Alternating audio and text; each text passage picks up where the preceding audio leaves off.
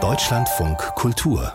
Vollbild mit seinen Filmen 45 Years, Weekend oder Lean on Pete ist der britische Regisseur Andrew Haig in den vergangenen Jahren ja zu einer wichtigen Stimme des britischen Kinos geworden. Ab Donnerstag ist sein fünfter Langfilm nun in den Kinos.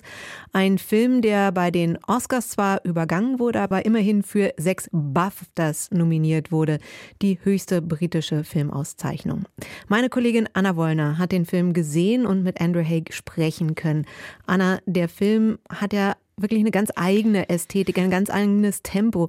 Was ist das für ein Film? All of Us Strangers heißt er. Es ist ein Film voller Einsamkeit, voller Trauma auf ganz vielen verschiedenen Ebenen. Der basiert lose auf dem Roman Sommer mit Fremden des japanischen Autors Taichi Yamada, veröffentlicht 1987 und jetzt von Haig für die filmische Umsetzung in die Gegenwart geholt und etwas persönlich modifiziert und angepasst. Es geht um Adam, das ist ein Drehbuchautor in seinen 40ern, der in so einem typischen neuen Londoner Hochhaus wohnt das gerade noch so halb im Bau ist und deswegen fast vollständig leer steht.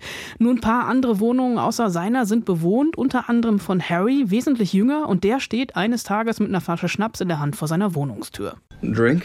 Japanisch. Angeblich der beste der Welt, aber ich kann dir nicht sagen, wieso. Nein, danke. Na schön. Ähm, okay, kann ich trotzdem reinkommen? Wenn ich auf einen Drink, dann mach für irgendwas anderes Schönes. Das ist ziemlich direkt, ziemlich forsch, aber auch wieder nicht. Die beiden schlafen miteinander immer wieder. Das ist allerdings keine richtige Beziehung, eher so ein unverbindliches Verhältnis und doch eine ganz, ganz tiefe Liebesgeschichte. Und neben dieser ersten offensichtlichen Liebesgeschichte gibt's noch eine zweite. Denn Adam, der hat mit zwölf Jahren seine Eltern bei einem Autounfall verloren. Das ist über 30 Jahre her. Und als er vor seinem Elternhaus steht, in der Gegenwart, wird er von seinen eigenen Eltern reingebeten, die noch immer so alt sind wie damals, als sie starben, Mitte, Ende 30. Ja, und im Laufe des Filmes werden dann diese beiden Ebenen immer wieder vermischt und für Adam wirkt es auch sehr real, also demzufolge auch so ein bisschen für uns. Wie geht Andrew Haig davor? Es ist grob gesagt eine Geistergeschichte, aber keine im Stil wirklich von Horror, sondern im Sinne der Traumaaufarbeitung. Adam, der wurde als Kind gemobbt, weil er schwul war und er hatte nie die Gelegenheit, sich vor seinen Eltern zu outen und jetzt mit Mitte 40 begegnet er ihnen verändert und auf Augenhöhe wieder.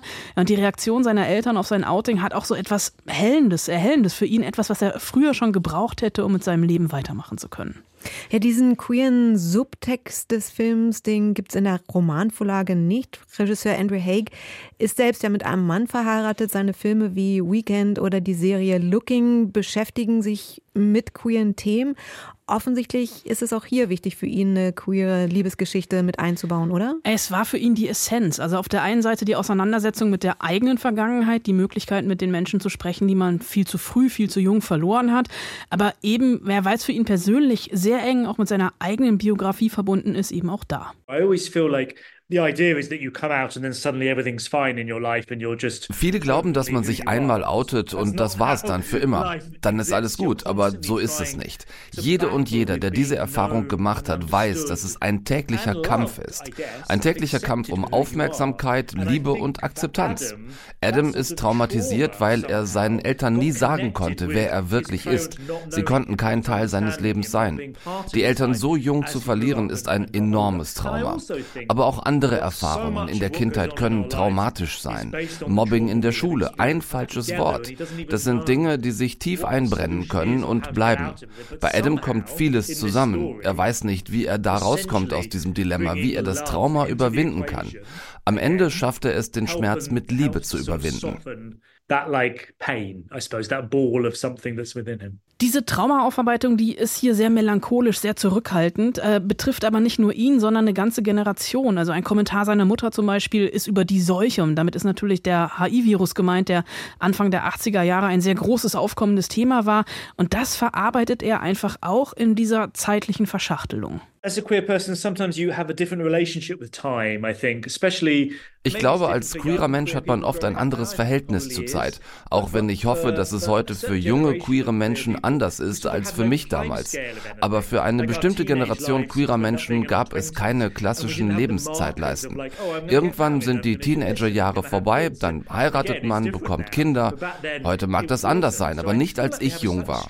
Ich habe ein merkwürdiges Verhältnis zur Zeit, genau wie Adam. Zeit ist für uns eine merkwürdige metaphysische Erfahrung mit einer fast schon therapeutischen Wirkung. In der Zeit vor und zurückgehen können, Dinge zu verstehen, weiterzumachen. Das ist interessant und magisch zugleich. Und genau das wollte ich mit dem Film ausdrücken.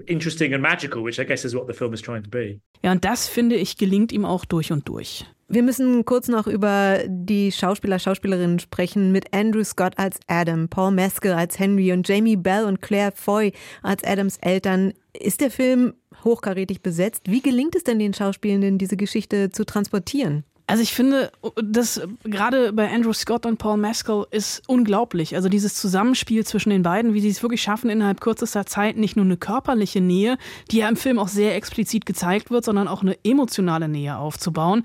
Scott spielt Adam ja verschlossen und offen zugleich und es ist deswegen gerade, finde ich, eine ganz intensive Filmerfahrung voller Emotionen, wie so ein melancholischer, flirrender Bilderrausch, bei dem ich mich irgendwie eingekuschelt wie in eine warme Decke gefühlt habe. Anna Wollner über All of Us Strangers ab Donnerstag im Kino.